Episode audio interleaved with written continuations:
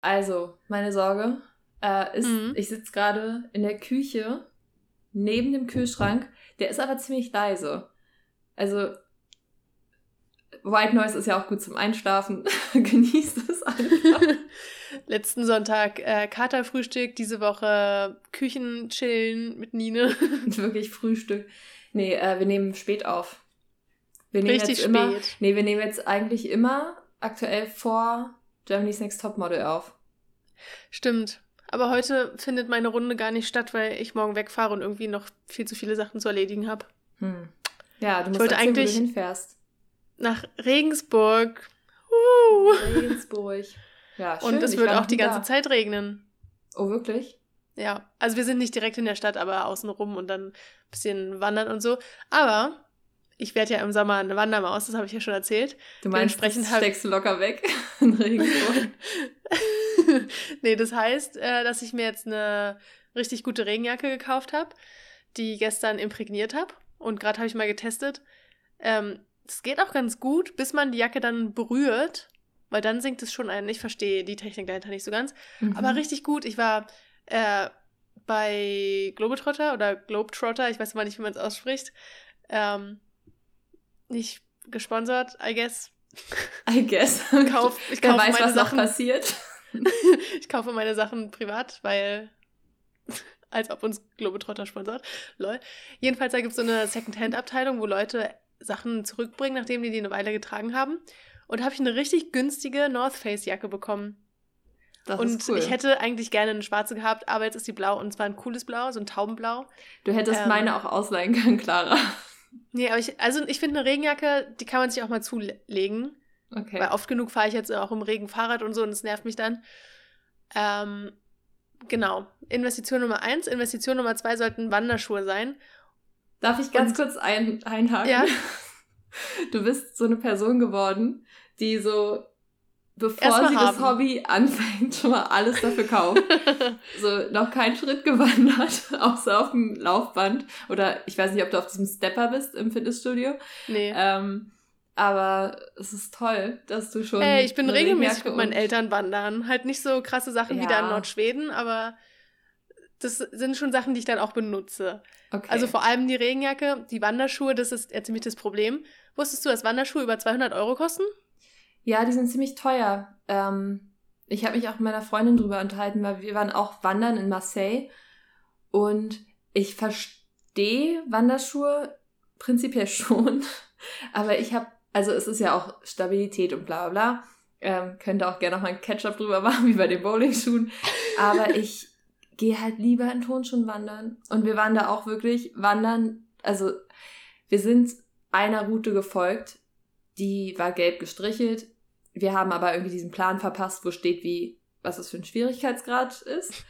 Und dann kamen wir irgendwann an so einem Berg an, wo du quasi, um der Route zu folgen, dich an einem so Stahlding festhalten musstest und einen Berg halb runterklettern. und wir waren alle so, hm, das ist schon hoch. Das ist schon krass gefährlich. Wir hatten Ja. halt alle einfach nur so unsere Beutel bei uns. Also jetzt nicht so Rucksäcke oder irgendwas, sondern halt so ein bisschen, wir gehen jetzt mal drei Stunden wandern, aber ganz entspannt. Ähm, Mhm, Eher so ein LA-Hike. ja, das war auch so ein bisschen Running Canyon mäßig und dann haben wir gesagt, okay, wir drehen um. Und dann sind auf der Route uns ein paar Leute entgegengekommen, noch schicker angezogen als wir und dann waren wir so, ja, also da hinten kommt was, ihr seid nicht, ihr seid nicht ready dafür. Und sie waren dann auch nur so, okay, danke, dann drehen wir jetzt um. Also, Oh ähm, ja, aber ich verstehe, dass man die Schuhe eigentlich schon braucht. Also, Also das Ding ist, Das ist halt, gut. ich gehe eigentlich auch lieber mit Sneakern wandern. Ich finde auch, ich habe eine ganz gute Fußstabilität und Gleichgewicht und alles sowas und kann halt gucken, wo ich hingehe. Also ich verstehe nicht so ganz die Notwendigkeit für Wanderschuhe, sage ich ehrlich. Ähm, aber das ist halt schon hoch und halt auch saukalt und wir sind da so ein bisschen abgeschottet von der Zivilisation und ich denke mir halt, wenn man dann da umknickt oder sich was bricht oder sowas, da musst du halt mit einem Rettungshelikopter abgeholt werden. hm. Und darauf habe ich keine Lust, ehrlich gesagt. Ähm, andererseits macht es halt auch die ganze Reise einfach mal 200 Euro teurer und es ist schon so eine, ich will nicht sagen Einmalausgabe, weil ich trage die bestimmt noch zu einem anderen Zeitpunkt in meinem Leben, aber so oft jetzt halt auch nicht. Hm, also meine Freundin hat Wander. Hast du schon ausgegeben? Nee, ich habe mich beraten Freundin lassen hat sogar. welche, vielleicht kannst du die ausleihen. Was hat sie für eine Schuhgröße? Hm, 40, so wie ich. Zu klein. Okay. Dann äh, ihre ganze WG hat Wanderschuhe. Und vielleicht hat eine Person aus der ehemaligen WG größere Füße. Frag erstmal, wirklich, frag erstmal ja- oder so. Ich weiß nicht, ob man, vielleicht ist es auch sowas wie bei irgendwelchen Einlagen, dass man die nicht von anderen anziehen soll oder so. Ähm, Ich habe keine Ahnung, ich bin so gar nicht in dem Game drin. aber vor allem musst du halt eigene auch krass einlaufen erstmal, ne? Ja, das ist nämlich das nächste Ding. Das wurde auch extra gesagt bei dem Einführungstermin. Deswegen wollte ich mir die jetzt eigentlich gestern kaufen, damit ich die, die ne- direkt nächste Woche die ganze Zeit mit meinen Eltern durchgängig tragen kann. Mhm. Ähm, weil, keine Ahnung, da also das ist mir egal im Urlaub. Aber ich sehe mich halt auch nicht, wie ich die hier in Berlin einlaufe. Das ist halt bestimmt so wie Docs einlaufen, oder? also ich hatte schon mal Wanderschuhe, die waren nicht so schlimm eigentlich. Okay. Aber vielleicht waren die halt auch nicht gut und nicht fest genug. Ich habe, also wirklich, ich bin da so gar nicht drin. Aber ja, ich frage mal erstmal in meinem Freundeskreis rum. Das ist eine gute Idee, die ich noch nicht auf dem Schirm hatte. Oder mach halt, weiß nicht, Close Friends, Instagram. Umfrage, nicht Umfrage. Kann ich jemandem zwei Wochen die eigenen Schuhe vollschwitzen? Ja, ey, kann man ja reinigen lassen. lassen vor allem. Boah. Mann, was ist das hier schon wieder für ein Folgeneinstieg? Ist dir Hm. irgendwas Spannenderes passiert als mein äh, erstmal haben-Move à la Laura Larsson? Ähm, also, wir waren jetzt vor ein paar Tagen in Monaco und da haben, glaube ich, alle das Gefühl erstmal haben. also bei Autos erstmal haben, bei äh, Kleidung alles erstmal haben. Wirklich, ich habe noch nie so teure Autos gesehen und ich war sehr überrascht, wie schnell man sich dran gewöhnt. Also, es ist dann, man gewöhnt sich irgendwie an alles und da ist es besonders so, dass es eh so, weiß nicht, clean und irgendwie so ein so ein merkwürdiger Ort ist, der eigentlich wie so eine Kulisse ist, finde ich, weil es einfach zu sauber ist und zu perfekt schon fast.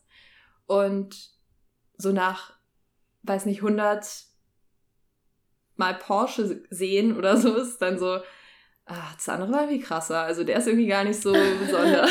Das kann ich mir aber voll vorstellen. Ja, ähm, also es war sehr interessant. Und wir wollten eigentlich ins Casino gehen, weil der Freund, der mit war, ähm, und ich, wir haben gesagt, wir verspielen jetzt 50 Euro. Ähm, und dann haben wir aber festgestellt, dass man 17 Euro Eintritt zahlen muss, um ins Casino zu gehen. Und wir wollten, also wir waren beide die einzigen, die auch spielen wollten. Und deswegen haben wir dann gesagt, okay, wir gehen nicht ins Casino. Sad, aber vielleicht auch ganz gut. Also ich hätte auch noch mehr Bargeld mitgehabt. Das wäre, glaube ich, ist es, ich weiß nicht, was ich für ein Casino-Typ bin, wenn ich mehr mit hab. Ähm, keine Ahnung, ich wollte es nicht rausfinden, aber irgendwie auch schon. ja, und jetzt bin ich aktuell in Paris, relativ spontan, ähm, weil von Marseille hätte es vor lange nach, pa äh, nach Berlin gedauert und da haben wir gesagt, machen wir noch einen Fünf-Tages-Stop in Paris. Und deswegen bin ich jetzt hier. Auch geil. So, die äh, Option A, äh, keine Ahnung, 20 Stunden nach Berlin fahren. Option B, nochmal extra fünf Tage mit einem Zwischenstopp. Aber es ist nice, weil wir haben ja eh gesagt, wir finden es schade, dass wir immer nur über Paris irgendwie weiterfahren und nie auch mal wirklich aussteigen, außer halt um zum anderen Bahnhof zu kommen. ja. Und jetzt haben wir mal ein bisschen, bisschen Zeit in Paris und ja, ist Hört sich chillig. gut an. Ich wollte eigentlich noch irgendwas sagen, aber habe ich vergessen. Hast du auch äh, Paris-Syndrom oder wie das heißt? Dass du ganz entzaubert und traurig bist und in eine depressive Phase fällst, weil du dir Paris so viel schöner vorgestellt hast? Also, ich war ja schon in Paris, aber das letzte Mal, dass ich länger hier war, ist schon eine Weile her. Und ich muss sagen, ich habe eher dieses, ich war jetzt schon, also ich bin ja fast einen Monat schon in Frankreich, was ich absurd finde, weil der Urlaub sollte eigentlich zwölf Tage gehen oder so. Und jetzt hat er Ich sich ein bisschen absurd, gezogen. ähm, und ich muss sagen, dass ja alle Städte irgendwie voll die schöne Architektur haben und deswegen ist Paris jetzt in dem Scale oder im Vergleich mit anderen Städten gar nicht so besonders.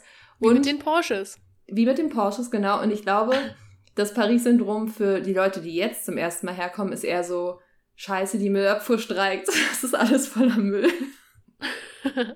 ja, ey, wenn die Franzö Franz ich wollte es gerade richtig schlimm gendern, Französinnen wollte ich gerade sagen. wenn die Franzosen und Französinnen eins können, dann ist es Streiken, habe ich das Gefühl. Ja, also wirklich, seitdem ich hier bin, habe ich diesen äh, Flugstreik und Bahnstreik mitbekommen. Äh, Streik wegen der Rentenreform und Müllabfuhrstreik. Geil. also das haben die drauf. Das ist echt krass. Aber ich muss sagen, es ist ordentlicher als in New York. Also ich kann dir nachher mal ein Bild schicken von so einem riesen Müllhaufen. Aber teilweise, damit die Müllsäcke nicht so überall hinfliegen, haben die es so festgeklebt, einmal ringsrum. Lol. das ist ganz lustig. Also Innovativ. Ist, so, ist nicht das erste Mal, dass die Müllabfuhr streikt anscheinend. Ey, wirklich. Ja. Ist, Und gibt es da viele äh, Remy the Ratatouilles? Ich habe noch keinen Remy gesehen. Okay, krass. Mhm. Ich habe neuerdings eine ganz süße kleine Maus vor meinem Hauseingang, vor meiner Haustür. Da sind so Blumenbeete und die chillt da immer und so die ganzen vorbeilaufenden Touristen, die sehen die gar nicht, aber ich spotte die immer und die ist ganz zutraulich und ich kann so ganz nah ran und ich habe so ein cutes Foto schon von der gemacht. Aber das ist sie immer an der gleichen Stelle? Na, immer irgendwo in den Beeten. Hm. Und halt vor allem, wenn es später ist und nicht mehr ganz so voll, dann ähm, kommt die so raus und guckt und ist irgendwie gar nicht so schüchtern. Sweet. Ähm, ja, ich hoffe, sie bleibt mir noch lange erhalten und wird nie groß.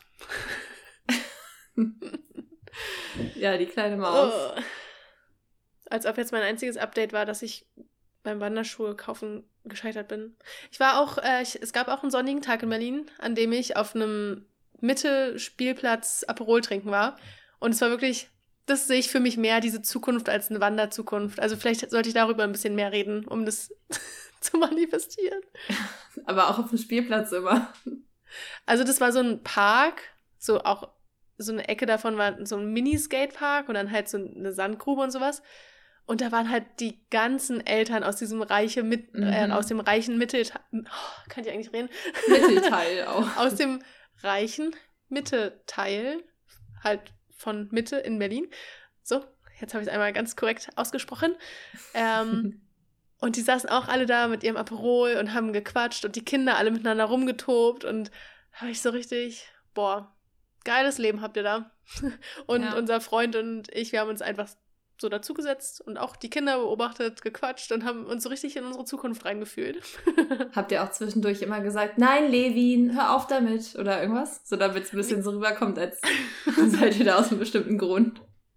Ähm, nee, das nicht, aber wir hatten durchaus Interaktion mit Kindern, weil wir saßen auf der Skate-Rampe ähm, und haben dann auch erst danach gecheckt, warum der Spot noch frei war, weil die Kinder die ganze Zeit hoch und runter gerannt sind und die hatten teilweise so eine äh, Bobbycards und sind dann halt damit so hochgefahren und rückwärts wieder runter. Boah.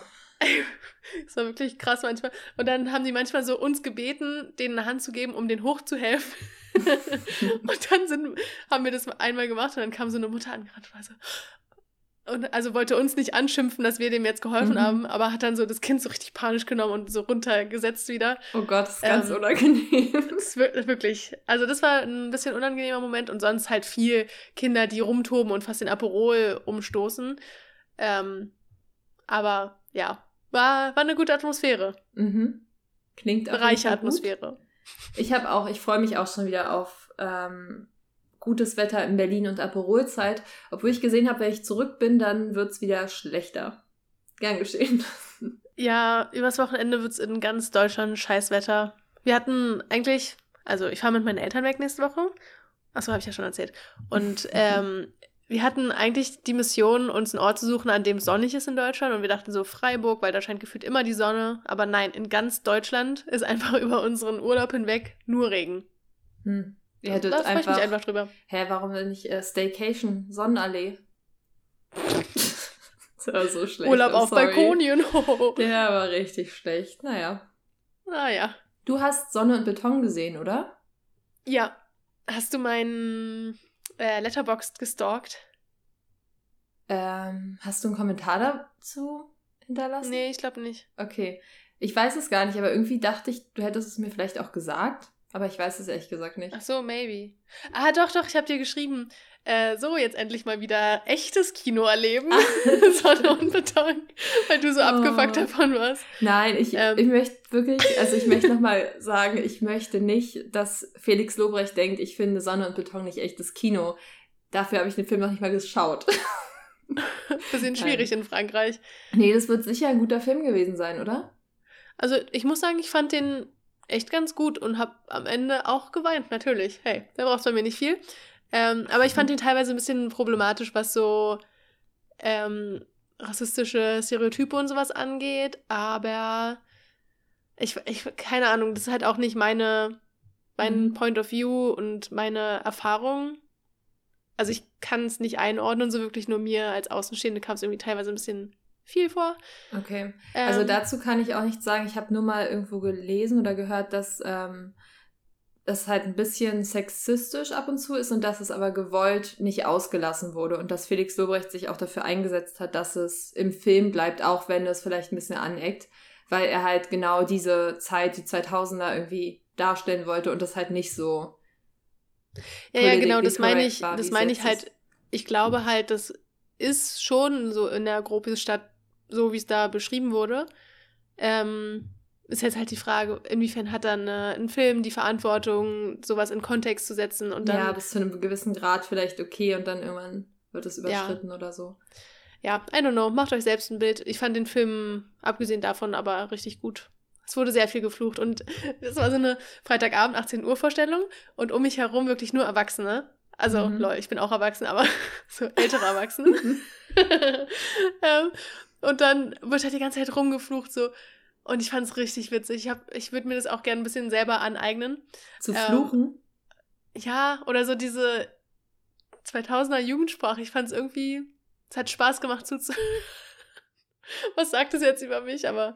Ja, dass es halt so auch 2000er wirklich ist und nicht dieses, dass sie, keine Ahnung, irgendwelche englischen, irgendwelche Anglizismen jetzt die wir jetzt benutzen, benutzen, sondern dass sie wirklich ja. halt die Wörter von damals auch äh, in dem ja, Film ja. verwenden. Ja, das stimmt voll.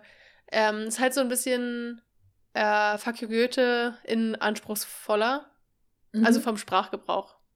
Mhm, okay. Obwohl der Sprachgebrauch nicht anspruchsvoller, aber der Kontext anspruchsvoller. okay. Ähm, gut, haben wir wieder lange über gut. Sonne und Beton gesprochen. hey, Felix Lobrecht, du bist ja unser Kollege. Sponsor uns doch mal. Mhm. Bitte. Oh mein Gott, cringe, stell mal vor, er hört das wirklich. Naja, tschüss. Ciao. große Fans sind wir, große Fans. Nee, ich spreche nur für mich, glaube ich.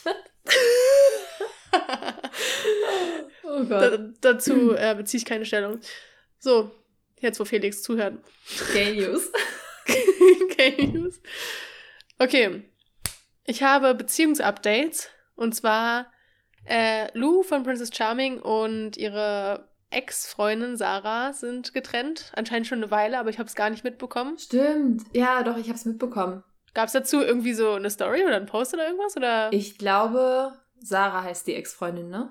Ja, ja. Ist eine Fußballerin. Genau. Ähm, Profifußballerin. Sogar. Ja. Ähm, ich glaube, sie hat einen Post dazu gemacht, auf dem sie vielleicht oder vielleicht auch nicht mit einem Hund zu sehen ist.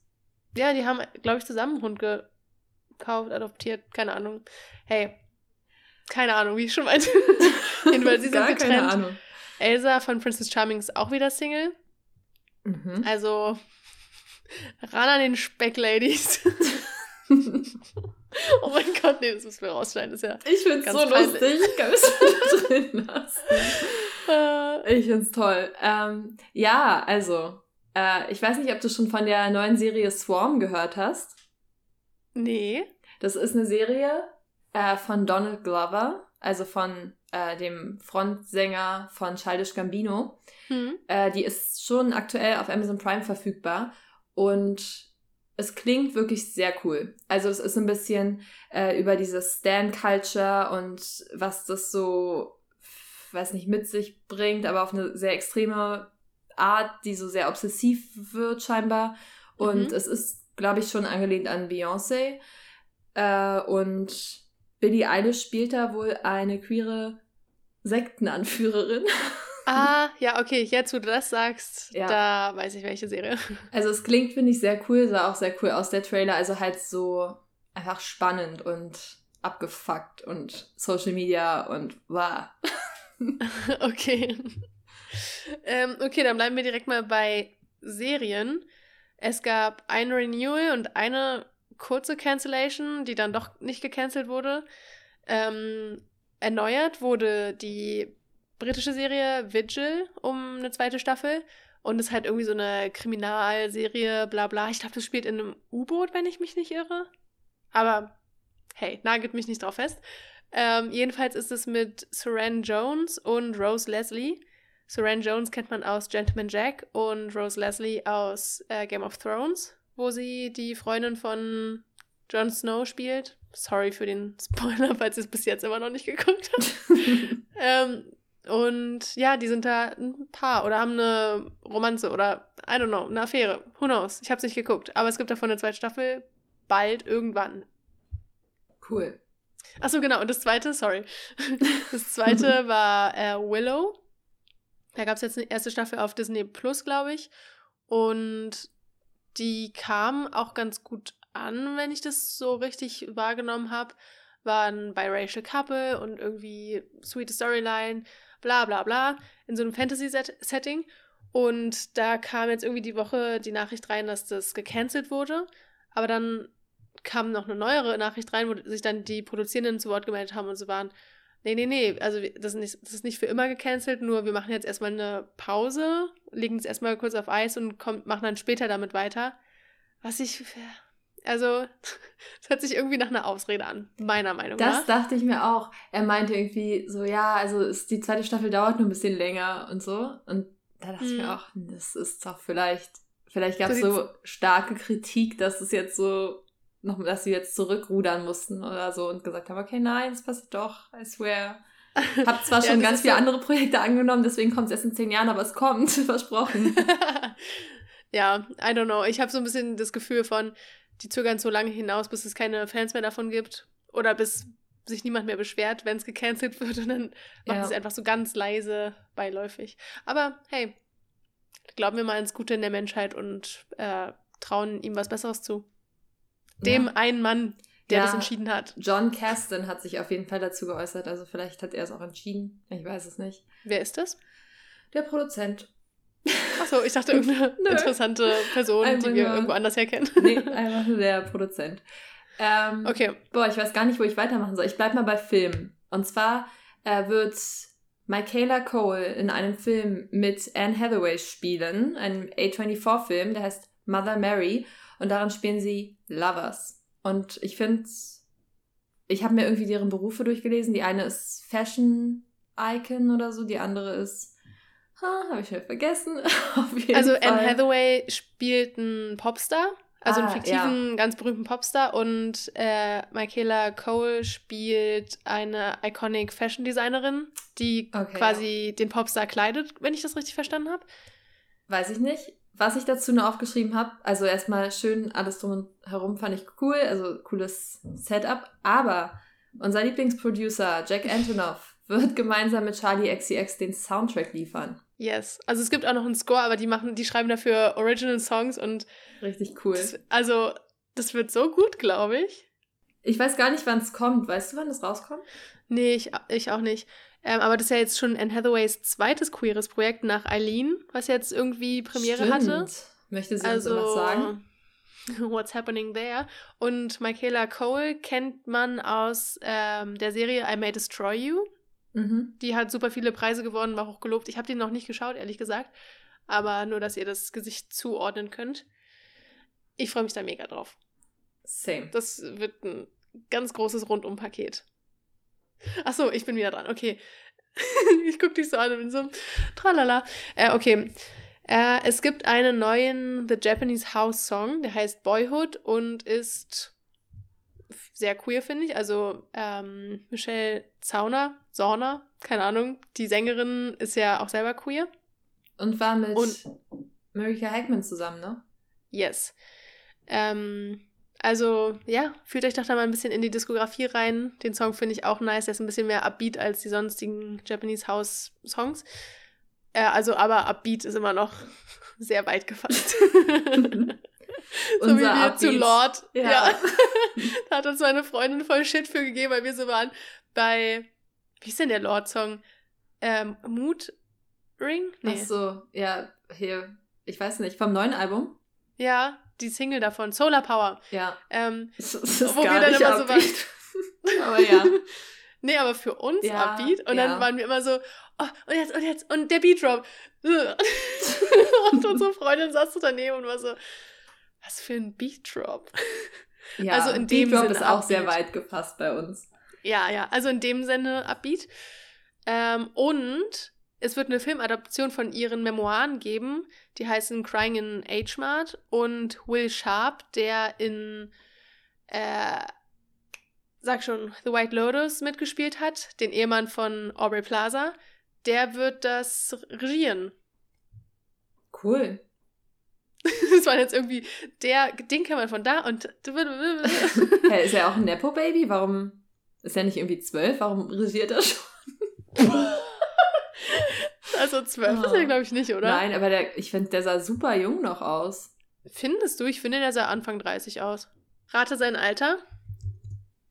Nee, 29? Das ist bestimmt 38 oder so. 36. Oha. Okay. Ja, also, ja, das hätte ich jetzt auch, auch nicht gedacht. Ich hätte so gedacht 31 oder sowas. Krass. Naja, ist ja auch egal.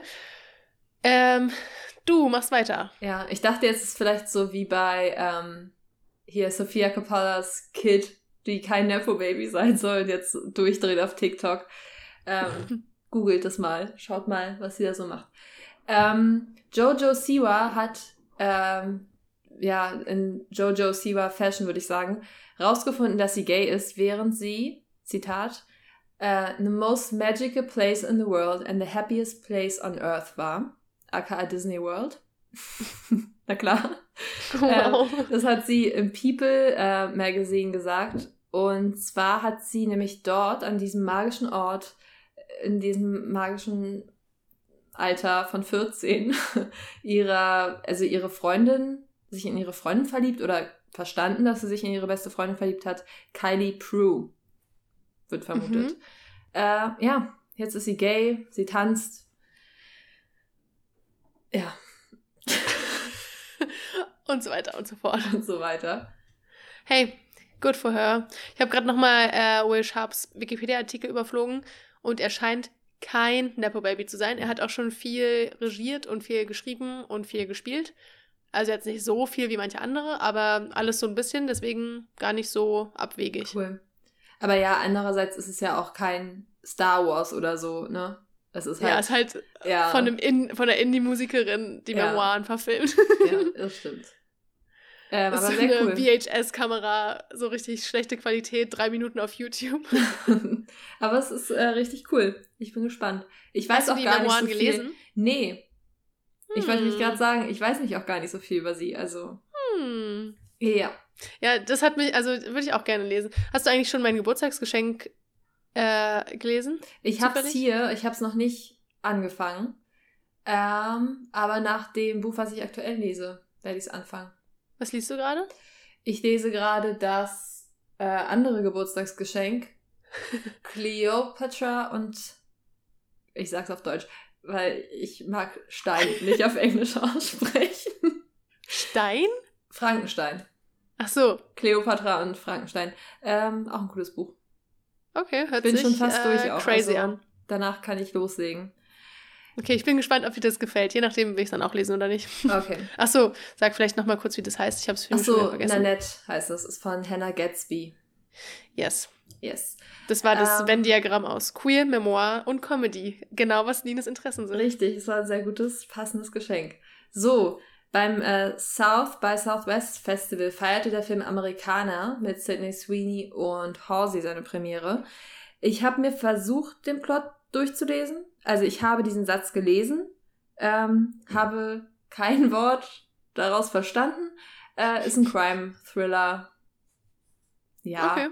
keine Ahnung. Es gibt irgendwie noch keinen wirklichen guten Plot. Also. Sind die, die, waren, die sind doch privat befreundet, oder? Sidney Sweeney und Horsey, war das Weiß das? ich nicht. I don't know. ja, äh, pff, keine Ahnung, ich auch nicht. Wenn du es okay. nicht weißt, dann ist es wahrscheinlich falsch. Nee, ähm, also ich glaube, ich, glaub, ich folge sie auch gar nicht mehr. Also. Ich auch nicht. Ich fand sie irgendwie ein bisschen nervig am Ende. Ja, naja. Sorry. Ähm, boah, wie wir es alles raushauen. Fletcher, Felix Lobrecht. also, so, oh. ähm, meine letzten Gay News beziehen sich auf Angel Olsen. Nämlich bringt sie am 14. April eine neue EP raus, die heißt Forever Means. Und ich habe ehrlich gesagt noch nicht mal das letzte erschienene Album gehört, aber ich freue mich trotzdem. Cool. Gut für sie. Sehr schön. Äh, ich habe jetzt noch eine winzige kleine Gay News und zwar The White-Schauspielerin Mia Healy wurde bei einem Event, ich nehme an, es war so ein Fashion-Dinner oder so, ähm, knutschen mit einem Model abgelichtet. Das Model heißt Shimmer Marie. Keine Ahnung, ob das, ich glaube, das ist nur so ein Ding. Sie küsst ja öfter mal Friends, also weiß mhm. nicht, ob das jetzt wirklich was zu bedeuten hat, aber. Ja, das macht sie eigentlich doch. ganz gut. Dadurch, dass sie alles so publik macht, wen sie küsst, es hat gleichzeitig jeder Kuss ein bisschen weniger Bedeutung. Mhm. Wow, deep. Das stimmt. Ähm, ja, wir sind jetzt schon wieder, boah, wir haben schon wieder richtig lange. Oh Mann. Äh, vielleicht können wir das splitten. Müssen wir mal schauen. Maybe. Ja, jetzt kommt jedenfalls Ta. Ta, ta, ta, ta. Okay, du hast es gestern geguckt, ne? Ich habe es gestern geguckt. Wie hat's dir gefallen? Also, ganz kurz vorab. Ta ist ein Film, regiert von Todd Field, der vom Leben der Dirigentin Lydia Tarr handelt. Die ähm, fiktiv ist? Die fiktiv ist, das ist wichtig. Ähm, die ist scheinbar auch irgendwie auf einem nie enden wollenden Peak ihrer Karriere. Also bis zum Start des Films oder ähm, der Moment, ist, in dem der Film quasi, in den der Film eintaucht, da ist sie auf dem Peak und es geht immer nur weiter für sie. Ähm, sie kann nicht so ganz verstehen, warum Frauen sich in ihrer Branche oder in der Kunst äh, über Chancenungleichheit beschweren, was für mich schon ein kleines Manko war direkt am Anfang. Kleine Red Flag. Ähm, kleine Red Flag. Aber ja, also ich glaube, ab jetzt wird es nicht spoilerfrei. Deswegen, falls ihr den noch nicht geguckt habt oder es euch egal ist, äh, nee. Falls ihr noch nicht geguckt habt, schaltet aus. Und wenn es euch egal ist, dann bleibt dran. So. Ähm, ja, ganz kurz noch zu dem Handlungsrahmen. Ähm, es geht quasi das ganze Stück darum, dass sie die fün fünfte Sinfonie von Mahler vertont und dafür, dass Berli die Berliner Philharmoniker, die nicht die echten Berliner Philharmoniker sind, sondern die Dresdner, das Dresdner Orchester, die Dresdner Philharmoniker, weil die Berliner Philharmoniker kann man sich nicht leisten für einen Film. Ähm, und wahrscheinlich auch generell nicht. Jedenfalls. Doch, ich lasse die auf meinem nächsten Geburtstag spielen. Aber auch dann Malers fünfte Sinfonie. Na klar. Naja, jedenfalls wäre sie quasi dann die erste, die alle fünf Sinfonien vertont hätte. Und das wäre irgendwie iconic in der Szene. Und deswegen trainiert sie die die ganze Zeit und übt Dirigieren. Ja, I don't know. Und man kriegt dann so einen kleinen Einblick in ihr Leben. Am Anfang dachte ich so Day in the Life of Lydia Tarr, weil es so langsam losgegangen ist. Aber eigentlich ist es eine Charakterstudie, würde ich mal sagen. Und wie sie ihre große Macht dann missbraucht. Ja. Wobei ich oft gelesen habe, dass es gar nicht um diesen Machtmissbrauch geht, sondern dass es irgendwie eher so ein Psycho-Ding sein soll zum Schluss. Auf jeden Fall erstmal zur Bewertung. Ich finde, es ist ganz schwer, den Film zu bewerten, nachdem man ihn einmal geschaut hat. Hm. Also ich würde aktuell eine 4 geben, glaube ich. 4 von 5 Sternen. Aber ich muss den, glaube ich, schon nochmal schauen. Also ich finde es einfach ganz schwierig, weil ich habe viele Sachen, auch die ich danach in Reviews gelesen habe, habe ich selbst gar nicht bemerkt. Zum Beispiel ja. diese Christa ähm, mhm. die eine große Rolle spielt, weil ähm, Tar mit ihr was hatte und sie war aber eigentlich ihr Mentee, also auch Dirigentin wannabe, nee, keine Ahnung, Dirigentin to be, genau.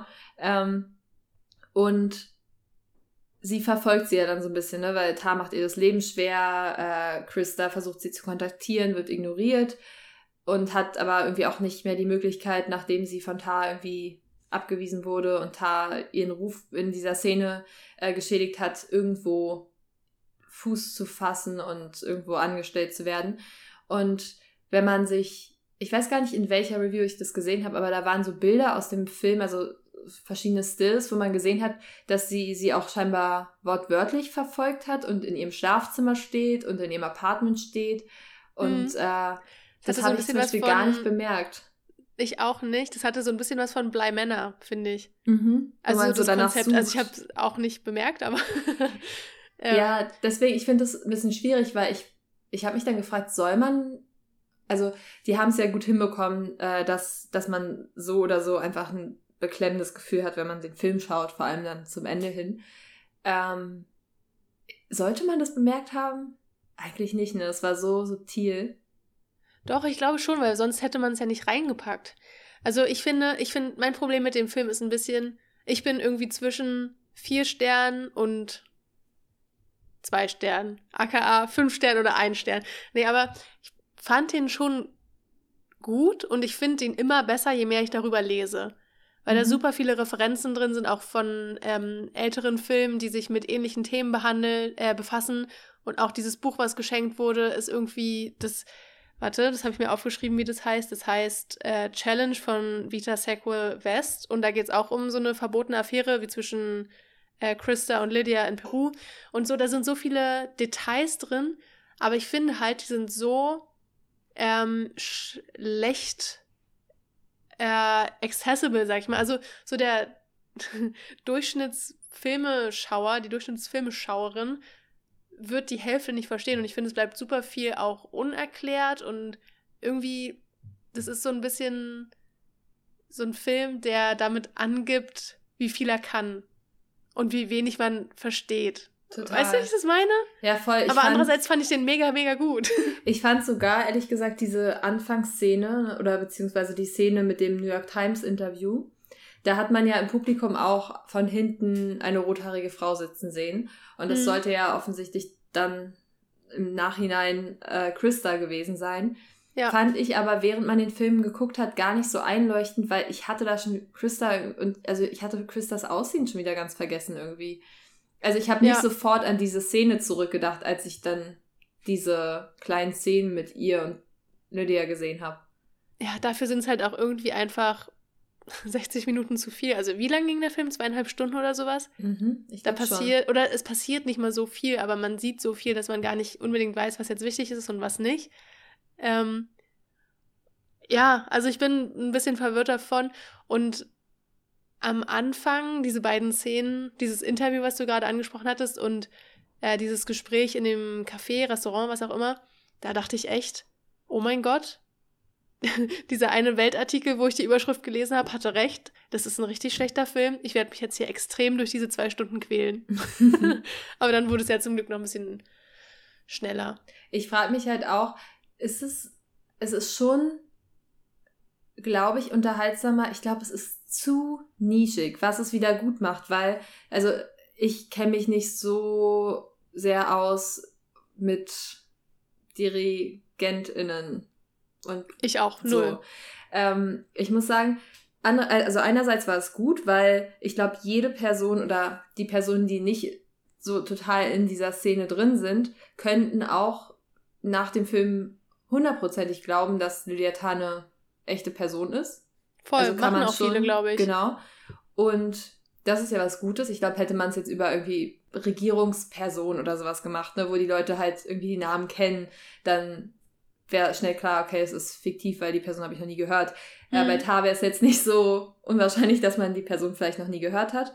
Ähm, aber andererseits war es dann halt wieder so nischig, dass man diese Gespräche, also klar, man kann die Gespräche enjoyen, die sie dann über über diese Kunst haben, aber man kann dem nicht so folgen. Und das ja. zieht das ein bisschen. Weißt du, was ich für ein Gefühl hatte? Als würde man im Fernsehen gucken und zappen, zappen, zappen und dann irgendwie bei einer Doku hängen bleiben, aber die läuft schon eine halbe Stunde. Mhm. Und es wird nicht so, es werden nicht so die Grundlagen erklärt, sondern es wird direkt mit Fachbegriffen um sich geworfen. Ja. Und zwar, ähm, es wurde zwar am Anfang erklärt, was Dirigieren ist, was mir auch sehr geholfen hat persönlich. Ich glaube, ich habe es jetzt zum ersten Mal so richtig gecheckt. Ähm, weil ich war immer so ein bisschen, ja, also die haben doch alle ihre Noten, die können doch wohl spielen. also jetzt check ich halt, was ein Dirigent, eine Dirigentin macht. Ähm, aber sonst diese ganzen Namen von KomponistInnen, Weiß ich jetzt nicht. Also bis auf Bach und Beethoven, keine Ahnung. Ich kenne ehrlich gesagt nicht mal Maler. Ich wusste irgendwie nicht, wo Realität aufhört und Fiktivität, Fiktion auch genannt, anfängt. ja.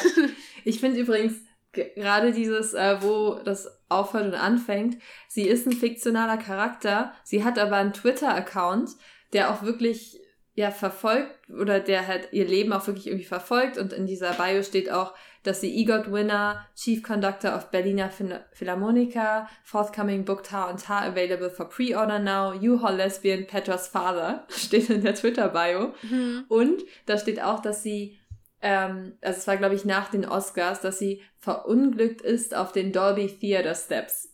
Ja, wie Jason Derulo, als er da die Treppen runtergefallen ist. So. Ja, hat sie leider nicht gewonnen und ist dann gleich hm. abgelebt. Ähm, äh, nee, aber ganz kurz noch zu dem Twitter-Account. Ich habe nämlich auch gerätselt, weil ich finde ihn super witzig, weil das so echt scheint. Ähm, und dachte schon, ob das vielleicht Todd Fields führt oder Kate Blanchett oder irgendwie ein Autor, der da mitgewirkt hat oder keine Ahnung. Das ist tatsächlich von einer Comedian aus Chicago, Daniela äh, Mazzio. Hm. Ähm, eben aus diesem Joke entstanden, dass alle denken, dass Tar echt ist. Okay, Deswegen nice. heißt der Account hab... auch Lydia Tar Real. Okay, weil ich habe mich das nämlich gefragt, wer das, wer das leitet oder wer da. Ja, einfach postet. eine random Person. Aber das hat, die hat halt, keine Ahnung, 20.000 Follower oder sowas. Krass. Und das Witzige ist, da sind dann teilweise so Fragen, äh, oder nee, sie hat einmal getweetet, so ich, ich suche eine neue Assistentin, die letzte war zu nichts zu gebrauchen, junge Leute sind so uncommitted, bla bla bla. Und dann haben sich halt wirklich Leute beworben. Krass. so witzig. Crazy. Ja, sie hat ja auch eine Webseite, ne? Die habe ich mir auch angeguckt gestern und äh, die heißt auch lydiatar.com. Und die ist ziemlich cool, weil wenn du auf den Shop gehst und dann auf den verschiedenen Sachen Order Now klickst, zum Beispiel bei dem Buch Tar und Tar, dann wirst du weitergeleitet zu verschiedenen Donation-Seiten. Zum ja. Beispiel so Abortion äh, Donation, LGBT, äh, Immigrants, irgendwas, dann äh, Incarcerated Illiterate Youth oder irgendwie so. Ähm, das finde ich ist ein ziemlich cooler Move. Ja, der ist auch von der Comedian, die Website. Nein, wirklich? Ja. Alter, aber das ist ja voll gut. Das ja, richtig, richtig, richtig gut. Krass, So einfach cool. einen Joke draus gemacht, aber dann so umgekehrt zu Todd Fields und so dem ganzen Team zu sein, hey, ihr könnt mir es aber nicht wegnehmen, weil ich mache damit was Gutes. Es ist ja krass. Oha, Chapeau. Ja, ist iconic, würde ich fast schon sagen. Frankreich sagt. Ja. ähm, wollen wir kurz noch über die Krista-Storyline weiterreden? Weil das war ja eigentlich so quasi die zweite Schale. Wenn so das Äußerste, dieses ganze Conducting-Ding war, das ganze Dirigieren, dann war die zweite, der zweite große Handlungsstrang dieses Ding, sie hat sich umgebracht ähm, und beschuldigt irgendwie, ich weiß nicht auf welche Art, aber beschuldigt Lydia Tarr diesem Machtmissbrauch und dass die halt was miteinander hatten und äh, Lydia Tarr sie jetzt blackmailt in der gesamten Industrie, sie keinen Job bekommt und so weiter und so fort. Ähm, und da gibt es ja so eine Szene, wo sie ihre Assistentin, Francesca, Naomi, Mer Naomi Merlon. Noemi, Noemi Merlon. Merlon. Fuck. ähm, Portrait of a Lady on Fire. Hey, wissen wir alle, klar. Äh, wo sie ihr sagt, ja, lösch auch deine Mails. Also sie weiß auf jeden Fall, dass sie sich was zu Schulde kommen lassen hat. Aber sieht es irgendwie auf einer persönlichen Ebene gar nicht ein. Und auch als Francesca irgendwie ähm, Trost sucht nach der Nachricht von dem Suizid, ist sie so richtig kühl und umarmt sie nur so zwei Sekunden und ist dann, ja, und jetzt lösch aber alle Mails. Ja, ich habe das auch aufgeschrieben, dass sie eh eine relativ kalte Person ist. Also ich habe es unempathisch genannt und ich habe viel mit meiner Freundin auch darüber diskutiert. Wir fanden sie aber eigentlich gar nicht so krass unempathisch. Also vielleicht ist es auch, weil sie eine Frau ist. Ich weiß es nicht genau, aber ich finde, man hatte nicht von Anfang an das Gefühl, dass sie so schrecklich ist und weiß ich nicht. Aber man hat immer mehr mitbekommen, dass sie irgendwie ganz verquere Beziehungsvorstellungen hat, dass da irgendwie sich komische Dynamiken entwickelt haben und so. Äh, die Frau, Voll. also Nina Hoss, ähm, ihre Frau, meinte ja dann auch, dass sie alle Beziehungen als transactional sieht, außer die mit dem Kind. Ja. Und ich habe richtig viele, ich habe dann kurz drüber nachgedacht, wo ich sie sehr empathisch fand. Und da gab es nicht so viel. Und da habe ich kurz überlegt, wo ich sie unempathisch fand. Und da habe ich eine Liste gemacht. Und zwar, also, Francesca bekommt den Job nicht, weint ihr gegenüber, was du gerade auch schon gesagt hast. Und sie ist dann so, hm, ich muss eigentlich weiterarbeiten. Wie hm. unhöflich. Also generell ähm, gegenüber Francesca war sie so schlimm. Ja, sie war auch das eigentlich hat, das ja. Eigentlich war sie ja auch so ihr, äh, weiß nicht, so Protégé, Mentee und so und war aber dann, also hat eher so den Eindruck von einer persönlichen Assistenz gemacht eigentlich. Ja. Ähm, dann feuert sie diesen Sebastian in seinem Büro und sagt auch, setz dich doch bitte. So ist aber sein Office. Und sie ja, setz dich doch bitte, ich, ich möchte dich jetzt feuern, so. Ähm, dann die Szene, wo sie dieses kleine Kind, was, was Petra ähm, so ein bisschen mobbt, scheinbar, äh, wo sie ihr droht. Da fand ich, war sie furchteinflößend. Wirklich, wer sagt einem Kind, äh, ja, und erzähl keinem Erwachsenen davon, weil ich bin auch erwachsen und mir werden sie eher glauben als dir. Ja, das What fand ich, the fuck? Das fand ich heftig. Ich fand auch ihren Gesichtsausdruck krass. Ich fand, wie es gefilmt mhm. war, unheimlich. Ähm, dann ist sie ihrer Frau gegenüber total unempathisch, weil sie mit dieser Olga, die sie dann toll findet, nach New York fliegt. Weiß ja, das und überhaupt sie die ganze Zeit auch im, äh, im Orchester so anstarrt und ihre Frau checkt es halt schon. Ja, das ist so. Unangenehm. Und sie macht trotzdem weiter. Oh. Ja, schlimm. Ähm, ja, dann natürlich hat sie Christa die Zukunft verbaut, ist auch ein wichtiger Punkt. Und äh, da habe ich mich eh noch gefragt, was das überhaupt für eine Rolle spielt oder ob das auch einfach wieder so ein weiterer Punkt ist, um zu zeigen, dass sie einfach ein bisschen weird und komisch und kalt ist. Äh, oder vielleicht war es auch, um, um zu zeigen, dass sie ja scheinbar irgendein Reinlichkeitsding hat, dass sie immer ihre Hände wäscht und desinfiziert und ihren Körper und so. Ähm, als die Nachbarin äh, stirbt oder als die Nachbarin äh, irgendwie Hilfe braucht oder die Tochter der Nachbarin und sie dann hilft und danach nach Hause kommt, also wieder zu sich in die Wohnung, ihre Sachen, die sie anhatte, wegwirft in den Müll, glaube ich. Das sah eher wie eine Mülltonne aus als wie ein äh, Wäscheständer oder Wäschekorb. Und sich dann halt komplett sauber macht oder als dann die Nachbarin gestorben ist und sie der Tochter nicht, also nur wirklich ins Gesicht blickt und dann einfach die Treppe schweigend runtergeht, hm. ohne irgendwie Beileid auszudrücken oder irgendwas. Ähm, sie ist eine sehr merkwürdige Person. Nicht wirklich naja, und, sympathisch.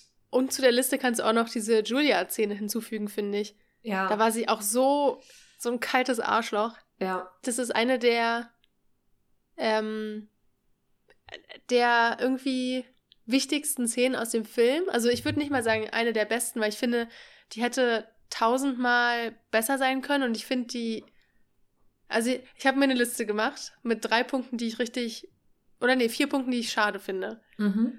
ähm, an der Szene. Also ich fand die super wichtig, auch um dieses ganze Cancel Culture-Ding zu zeigen und Kun Kunst versus Künstlerin äh, trennen oder nicht trennen. Oder wie ich bei Letterbox gesehen habe, gotta separate the tar from the tartist. ja, genau das. Ähm, und genau, also sie unterrichtet da als Gastdozentin irgendwie eine Stunde bei, äh, wie sagt man, ähm, Diri Dirigierstudierenden und ist irgendwie ein Student, Max, der conductet da gerade. Oder macht er das überhaupt? Ich, weiß, ich bin gerade verunsichert. Ich glaube schon, am Anfang soll er, glaube ich, conducten und dann ist sie so ein bisschen so, dass er wie ein Roboter ist und bla und. Oder? Ja, ja, stimmt, genau. Ähm, und dann geht es so ein bisschen darum, äh, er findet Bach nicht toll, weil er selber ist halt BIPOC und irgendwie Pangender oder sowas. Mhm. oder sowas. ähm, und sagt dann, Bach also ist einfach nicht mehr up to date und es gibt neue andere Personen, die interessanter sind, mit denen er mehr relaten kann, die er gerne ähm, spielen würde, quasi. Ähm, und ich, und dann war halt da total so, ja, aber er ist doch ein Classic und nur weil er, keine Ahnung, zehn Kinder mit so und so vielen verschiedenen Frauen hatte, kann man ihn doch jetzt nicht canceln. Ähm, und da, oh, das hat mich so gestört. Im Publikum, im Kino, waren so viele Leute so ganz suffisant am Lachen. So, oh, die Jugend von heute, dass sie, äh, mhm.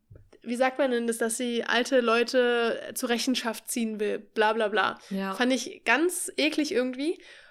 Aber davon abgesehen, Tar fand ich da auch super eklig.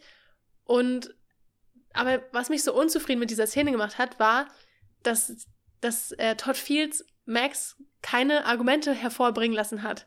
Es war halt wirklich so, er war einfach, er wurde als so ein Loser dargestellt, als so ein überreagierender Gen Z-Loser. Mhm. Und es hat mich total gestört, weil ich kenne mich nicht mit Bach aus. Vielleicht gibt es irgendwelche guten Gründe, aber es kam so falsch rüber und ähm, dass dann seine, dass sein Ende einfach war, you're a fucking bitch und er dann rausgegangen ist wie so ein Hund, der seinen Schwanz einzieht. Ich fand es irgendwie, das hat mich geärgert. Das stimmt. Und dass ja. Lydia dann so die Gewinnerin ist und voll recht hat. Ich fand es übrigens auch komisch, weil sie ja einerseits dieses hat, äh, Kunst und Kün äh, doch Kunst und Künstler in, voneinander trennen. Und dann hatte sie aber in diesem New York Times Interview eine komplett konträre Meinung dazu, weil sie ja meinte, dass es total wichtig ist zu wissen, zum Beispiel in welcher Situation sich der Künstler oder die Künstlerin befunden hat. Ob das ja. irgendwie nach einem Breakup war oder während man gerade, weiß nicht, die rosarote Brille aufhat oder so. Und da war es ja so, dass stimmt, es total wichtig war, diese Lebenssituation zu kennen. Und wie die Person getickt hat oder tickt. Und ah, dann war es auf einmal so, ja, scheiß drauf, Bach ist mir so grün, egal. so, es war irgendwie weird, fand ich. Ja, aber ich fand dann auch nice, dass der Film dann quasi auch diese Leute im Publikum, die da zu dem Zeitpunkt auf der Seite von Tar waren, dann mit auf die Reise genommen hat am Ende, dass man so ist, nee, sie verdient irgendwie diesen Ruhm nicht. Ist schon irgendwie fair enough, dass sie jetzt in den Philippinen landet. Ich fand es übrigens auch interessant. Sie hat ja dann, es gab ja diese Szene, da lässt sich ja auch ein bisschen ähm, diskutieren, ob das jetzt wirklich die Realität war oder irgendwie auch nur eine Vorstellung von ihr, wo sie dann ähm, das, also das Orchester hat gerade einen Auftritt und sie ähm, unterbricht es dann und schlägt dem Dirigenten, haut dem eine rein. Ach so, na das ist doch nachdem dieses Video und die Anklage veröffentlicht wird.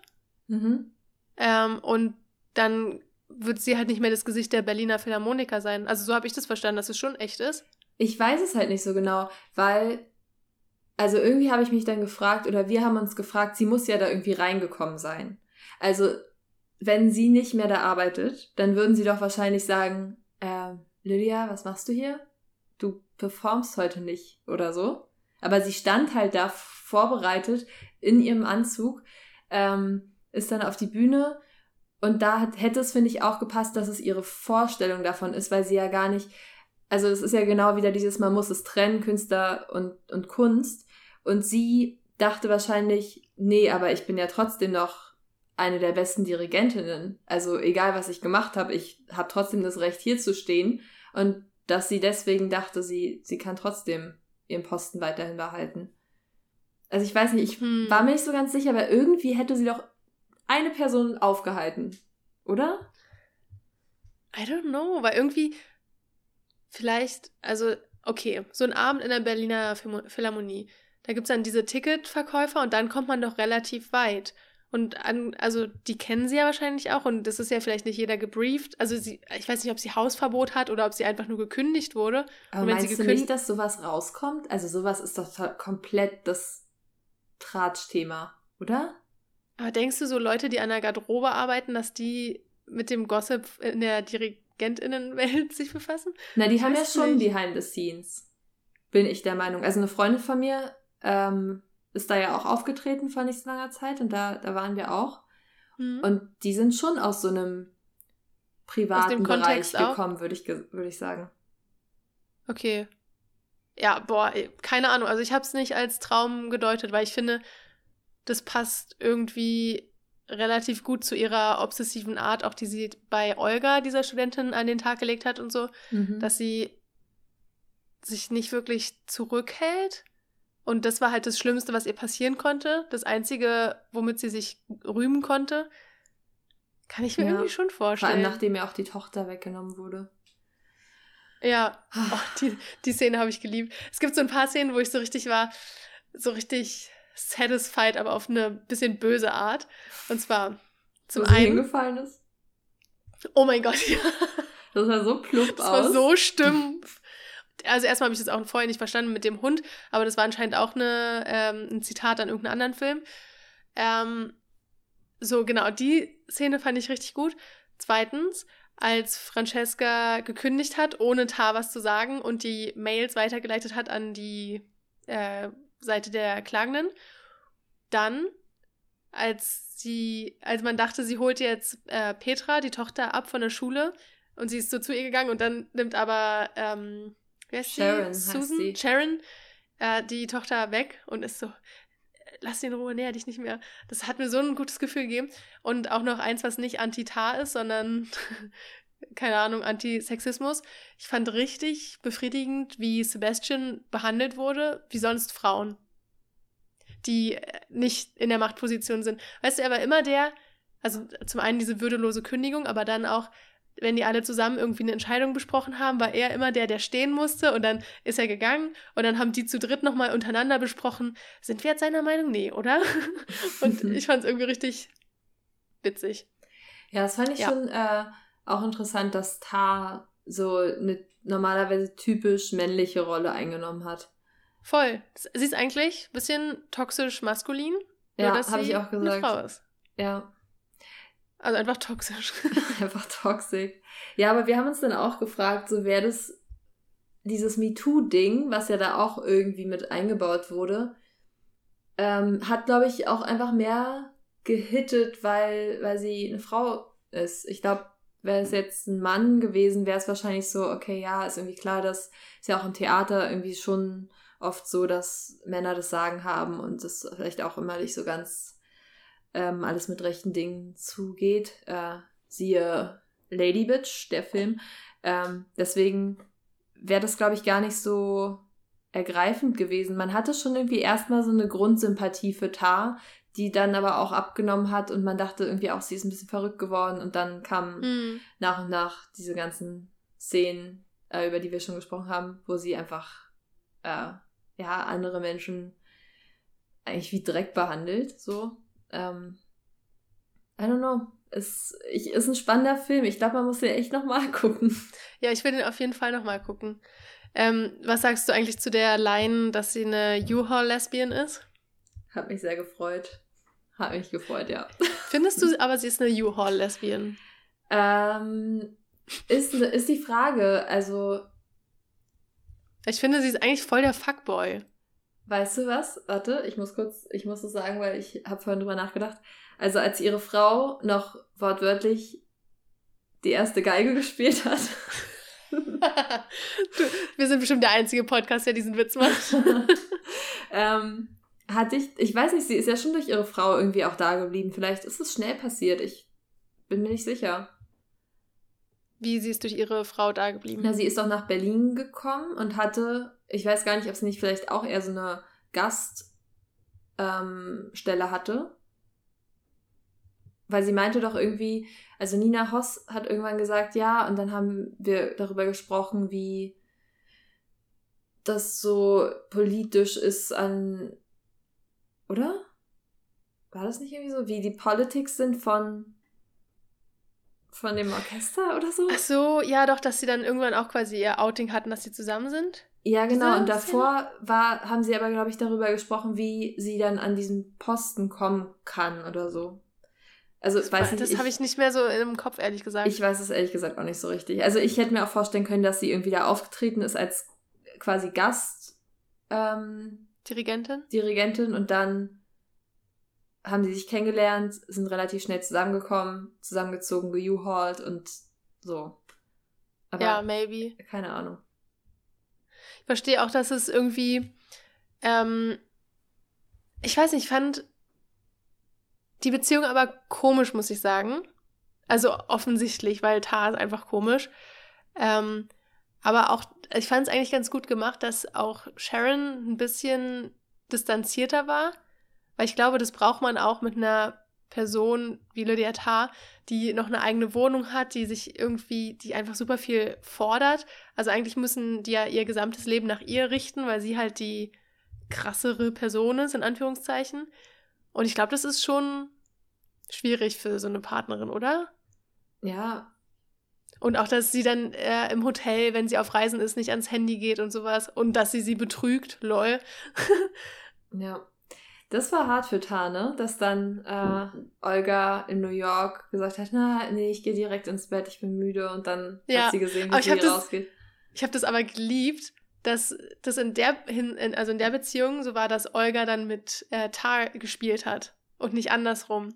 Weil sie wirklich so dadurch, wie wenig sie das alles interessiert hat, wurde sie immer interessanter, aber sie wurde ja nicht mehr interessiert. Ja, das stimmt.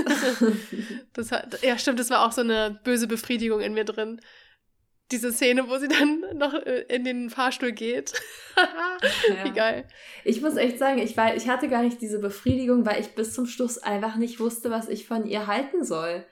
Ich hatte irgendwie noch gar keine wirkliche Meinung. Also ich fand die, ich, ich habe die Situation, ich hatte Gefühle in den Situationen, die gezeigt wurden, aber ich konnte noch nicht richtig deuten, was es über sie sagt. Äh, deswegen hatte ich gar nicht dieses, diese Befriedigung, so, ha, jetzt geht sie alleine weg und äh, sie wollte nur nicht mit Tyson gehen oder so. Ähm, aber jetzt im Nachhinein kommt es langsam. Deswegen bin ich echt gespannt auf einen Rewatch, wie das dann wird. Ja. Okay, ich will noch ein letztes Thema anschneiden, dann können wir gerne abrappen. Und zwar, wir haben gerade schon über ihre Beziehung zu Sharon geredet. Ähm, da ist im Internet gefühlt und auch in meinem Kopf so eine kleine Diskussion ausgebrochen, nämlich die Diskussion um Sexualität und Gender. Nämlich. Uff, da machst du jetzt zum Schluss nochmal ein ganz großes Fass auf. Pass auf. Nee, es ist eigentlich relativ schnell auserzählt, weil ich habe schon mir konkrete Gedanken dazu gemacht. Und zwar, zum einen finde ich es richtig gut, wie nebensächlich das behandelt wird, dass sie in einer gleichgeschlechtlichen Beziehung ist. Aber ganz wichtig, was viele übersehen, ist, dass sie diese Punkte, dass sie eine Frau ist und dass sie lesbisch ist, auch noch zu ihrem Guten benutzt, zu ihrem Vorteil, indem sie so sich Sachen rausnimmt, die ein alter weißer Mann nie sagen könnte. Also, vielleicht würde ein alter weißer Mann die trotzdem sagen, aber der mhm. würde viel früher dafür gecancelt werden als sie. Sie sagt ja sogar in der Julia-Szene ist ja sogar dieses, äh, ich bin eine Juha-Lesbian, das ist ja sogar ein Punkt quasi in, den sie macht, um zu rechtfertigen, was sie als nächstes sagt. Nämlich so eine super konservative Aussage ja, in dieser Bach-Diskussion. Und ich finde, deswegen kann man das eigentlich fast nicht außen vor lassen, dass sie lesbisch ist, weil es irgendwie so ein wichtiger Part vom Film ist, dass sie das zu ihrem Vorteil nutzt, um angreifbarer zu scheinen ähm, und sich deshalb mehr erlauben zu dürfen. Weißt du, wie ich das meine? Ja. ja, ich, ich weiß, was du meinst. Ähm, ich habe, ja, ich glaube, ich bräuchte noch ein paar konkrete Beispiele. Also, dass ich weiß, was du meinst, das ähm, mit Max könnte aber auch vielleicht so ein bisschen das ähm, ja, also die Begründung oder die Erklärung sein, also beziehungsweise, dass sie gesagt hat, dass sie lesbisch ist, um zu zeigen, ich bin ja auch queer und nicht straight. Und ich finde es okay. Also, das könnte auch eher so sein, um wenigstens mit dem geringsten Ding, was sie mit ihm gemein hat, irgendwie auch wirklich diesen Punkt zu machen mit Bach. Aber ich Glaube ich ehrlich gesagt nicht. Ich weiß es nicht. Ich muss, Clara, ich muss den Film nochmal gucken. ich weiß es nicht. Ja, aber auch so dieses ganze Gender-Thema, dass sie nicht Maestra genannt werden will, sondern Maestro und sich den Vater von Petra nennt und sowas, fand ja. ich alles interessant. Also sie ist wirklich so stockkonservativ eigentlich. Ja. Ja, eigentlich ist sie in einer Hetero-Beziehung schon fast, ne? Wird's dargestellt. Ja, das ist eigentlich, als hätte man eine Hetero-Geschichte äh, geschrieben oder als wäre sie ein Mann und dann so im letzten Moment nur äh, das Geschlecht getauscht. Wir nehmen doch nicht Pedro Pascal, wir nehmen Kate Blanchett. Aber andererseits finde ich es irgendwie auch schade, dass es jetzt so, guck mal, das ist der erste große Film über eine weibliche Dirigentin und dann ist sie direkt so ein Arschloch. Ja. Wer weiß, vielleicht kommen in den nächsten Jahren noch ganz, ganz viele große Filme über weibliche Dirigentinnen. Bestimmt. Ach, die eine, ich war, boah, ich weiß gar nicht, wie sie heißt. Irgendwas mit A, Aslop? As, irgendwas, ne? Ähm, dachte oder hat sich, glaube ich, beschwert, dass es ihr zu nah an, an ihrer eigenen Geschichte oder so dran ist. Ähm, ah, obwohl ja. sie gar keine irgendwelche Allegations oder sowas hat wie Tar. Also ist es doch eigentlich eher positiv. So, du hast die Erfolge vielleicht, aber bist scheinbar eine okay Person. Also ja, wobei, zumindest das. Wobei man es ja über Tar auch ganz lange nicht wusste. Und dann kann ich mir auch vorstellen, dass man dann die Sorge hat, dass alle, die den Film gucken und die Parallelen ziehen, denken, mhm. man hätte auch im stillen Dreck am Stecken. Ja, aber irgendwie so würde ich sagen, ist unsere Cancel Culture jetzt auch noch nicht so weit gekommen, oder? So, die haben, keine Ahnung, sie hat den gleichen Beruf und ist irgendwie auch eine Frau. Da hat sie doch bestimmt auch eine Christa im Schrank. Also, weiß ich. Nee, wahrscheinlich nicht. Aber, also, was heißt wahrscheinlich? Nee, gehen wir mal davon aus. Nein. Aber trotzdem, ich finde auch das Wort Cancel Culture nervt mich auf eine Art. Weil, wann wurde denn jemals jemand gecancelt, außer jetzt Harvey Weinstein? Luke Mockridge macht jetzt eine Deutschland-Tour. So, es gibt ja, wir haben nicht im Urlaub so wirklich sehr viel, Cancel Culture. Wir haben auch sehr viel im Urlaub über Cancel Culture gesprochen und ich glaube, es ist einfach Leute vergessen einfach. Das Leute, ist so ein Boomer-Wort. Das ist so ein richtiges Tar-Wort. Ja. Die sich so darüber aufregen, dass es existiert, aber es gibt es einfach nicht. Du wirst immer Fans haben, egal wie viele Frauen du missbrauchst, wie sehr du deine Macht missbrauchst, was auch immer. Tragic. Ähm, ja, aber es ist ja. Nein, also wirklich. Ähm, aber wir haben im Zusammenhang. Oh, es ist jetzt schon wieder richtig ausatmen, aber wir haben im Zusammenhang mit ähm, Finn Kliman darüber gesprochen, weil hm. er das halt ganz clever, wenn man es so will, gemacht hat. Er hat nichts mehr gepostet. Ich glaube, hätte er so weitergemacht, hätte er in der Öffentlichkeit gestanden, ähm, hätte sein, sein Instagram aktiv gehalten und so weiter. Ähm, ich glaube, dann hätten Leute öfter mal gesagt, boah, dem erfolge ich jetzt, der nervt und der wurde ja eh gecancelt, so. Ja. Ähm, da er aber einfach gar nichts gemacht hat auf seinem Profil, bis jetzt vor ein paar Wochen, als er dann zurückkam mit äh, irgendwie, keine Ahnung, ich wurde ja doch halb freigesprochen und ich darf jetzt spenden, obwohl er spenden muss oder es war eh schon festgelegt, keine Ahnung. Mhm. Ähm, dachte man, okay, er kommt dann mit der Nachricht zurück, dass er ja eigentlich doch gar nicht so eine schlechte Person ist. Ähm, entfolgt man vielleicht nicht oder hat es schon wieder vergessen, weil es ist jetzt echt schon wieder auch eine lange Zeit her. Ja, oder man ähm, hat sich halt einfach abgeregt. So, das, genau. Das ja. ist ja immer so, dass mit der Zeit die Relevanz von Themen geringer wird. Ja, und deswegen bei ihm war es ganz clever. Gleiches ja auch bei Luke Mockridge eigentlich, ne? Er hat sich ja auch relativ rausgehalten, äh, kam dann zurück, äh, Tourankündigung. Ja, voll. So, äh, ja, es ist schon fast schade. es ist, da ich zum Beispiel, und, ich habe Finn Klima noch gefolgt, weil ich gar nicht diese, ich habe den Zeitpunkt verpasst, als er noch diese ganzen Sachen ge gepostet hatte, diese ganzen Videos, ihm da irgendwann mal zu entfolgen, wahrscheinlich auch einfach ein bisschen aus Sensationsgeilheit so. ähm, aber möchte ja schon wissen, was ja ja was voll, passiert, nee, verstehe ich. Ja, und ich meine, bei Tar war es ja am Ende auch so. Sie hat sich aus der Öffentlichkeit zurückgezogen, ist in die Philippinen, hat quasi sich in einem Land, wo. Also, da habe ich eine Theorie auf äh, Netflix, wollte ich gerade sagen, auf Twitter zugelesen, dass sie quasi jetzt in einem Land einen Neustart macht, von dem sie weniger hält, das weniger renommiert ist als Deutschland in ihrer dirigierenden Bubble. Mhm. Ähm, also ja, den Thread kann ich vielleicht mal retweeten, fand ich ganz interessant, dass dann auch noch so kolonialistische, rassistische Untertöne drin sind, wo dann quasi die größte Bestrafung für sie ist, in den Philippinen zu landen. Ja, und, und dann von so einem Videogame irgendwie ja, so äh, live äh, zu dirigieren. Monster, Monster Hunter. Hunter. So. Ja. Und dann so die ganzen Cosplayer im äh, Publikum. Also das, das war noch so ein Moment, der hat mir richtig große Befriedigung gegeben. Und dass sie dann so ein Headset aufhat, wo ein Metronom läuft, obwohl sie am Anfang sagt, sie ist das Metronom, sie macht die Zeit und am Ende macht sie nicht mehr die Zeit. Sie ist irrelevant. Ja. Das habe ich auch irgendwas gelesen, dass sie ja irgendwie äh, beschreibt, was wofür die rechte Hand äh, zuständig ist beim Dirigieren und dann hat sie auf einmal Probleme mit ihrem rechten Arm und so. Ah, dass dann oh, so ja, Sachen passieren. Gut. Also es ist echt man kann da so viel rein interpretieren. Boah. ich habe das Gefühl, frag fünf Leute und die sagen, wenn du nur die Beschreibungen von denen hörst über den Film, kriegst du den Eindruck, die hätten fünf verschiedene Filme geschaut. Mhm. Also, ja, also das ist schwer, alles zu covern. Ich habe noch so viel mehr Notizen. Zum Beispiel, wer hat diese Livestreams gemacht? Keine ja, Ahnung. Na, das war doch schon Christa, oder?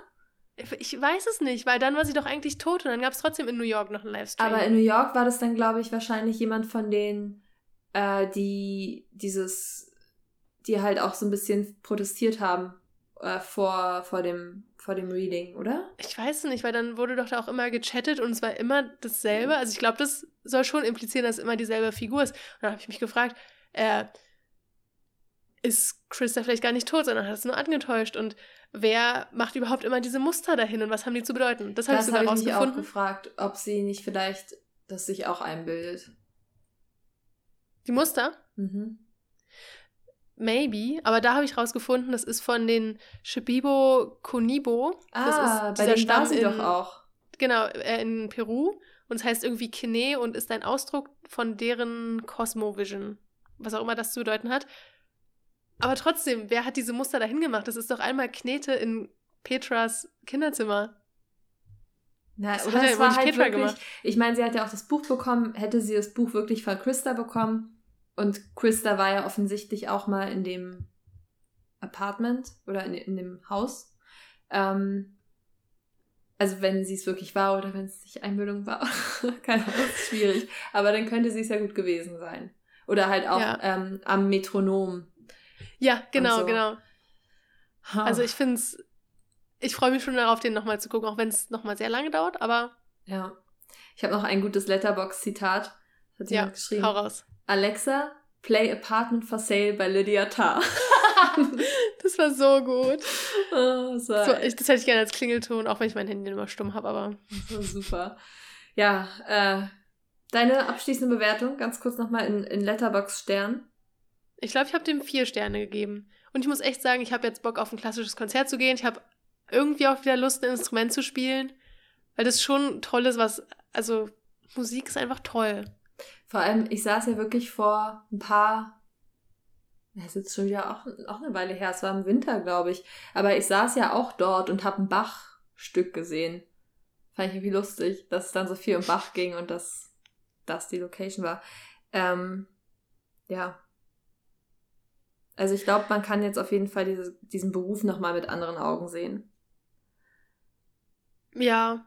Oder generell Personen in Machtpositionen unabhängig vom Geschlecht. Vielleicht kann man es so sagen. Ja, das stimmt. Aber ich meinte, ich fand es immer ein bisschen absurd, weil ich dachte, okay, sie kennen ja alles Stück, was du auch schon meintest. Äh, also das Dirigenten, DirigentInnen da sein. Mhm. Äh, und ich glaube jetzt, ich achte schon immer sehr darauf, weil ich das spannend finde, aber ich glaube, ich werde jetzt nochmal anders darauf achten. Ja, doch, das glaube ich auch. Vielleicht mache ich als Song Mastermind von Taylor Swift oh, auf die Playlist, weil ich finde, dieses Ganze um Olga herum, es war so richtig Mastermind-mäßig, nur, dass es am Ende nicht aufgegangen ist. Aber so dieses mit den Schuhen und dann sie mit nach New York zu nehmen und mit dem Teddybär und sowas. Ja. Richtig weirdo Behavior. Ich habe gerade noch drüber nachgedacht, es gab doch auch diese Szene, äh, wo sie, wo die Tochter Petra auch so ein kleines Orchester aus Kuscheltieren aufgebaut hat. Mhm. Und da meinte sie doch so, dass sie alle, dass alle einen Dirigierstab bekommen. Ja, die Tochter meinte das, genau. Genau. Und da meinte Tar doch auch, äh, nein, es ist doch keine Demokratie. Ja. Da merkt man nochmal, wie wichtig sie ihre Rolle findet, finde ich. Voll. Ja, Ach, sie, so sie, meinte literally, sie ah. kreiert Zeit. Sie ist die Zeit in dem Moment. Ja. Also ja. War richtig. Ich fand's toll. God Und das Wichtigste haben wir vergessen zu sagen. Sie war natürlich extrem hot. Ach so, oh Gott, ja, natürlich. Ja.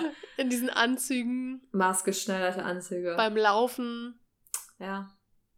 Selbst mit ihrer, mit ihrem verwundeten Gesicht. Ja. Okay, und jetzt hören wir auf.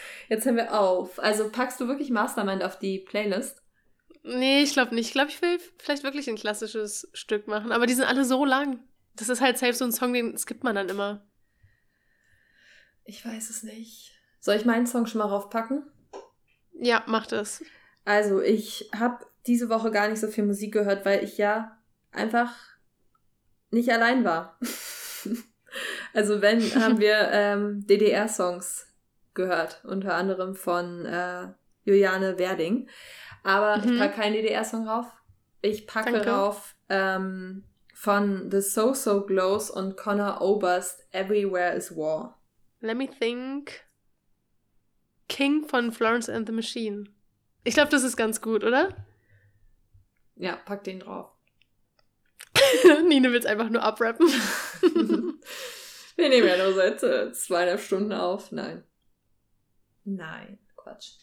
Doch, das mache ich. Das ist ein guter Song und der passt irgendwie, das fasst das ganz gut zusammen. Okay. Sie sieht sich selbst als König, nicht als Königin, sondern als Monarch, als Diktator. Das stimmt. That's Okay, true. ich könnte noch ganz viel mehr über diesen Film reden, aber tschüss. Das war's. Wir hören uns nächste Woche. Adios. Bye bye. Bye bye.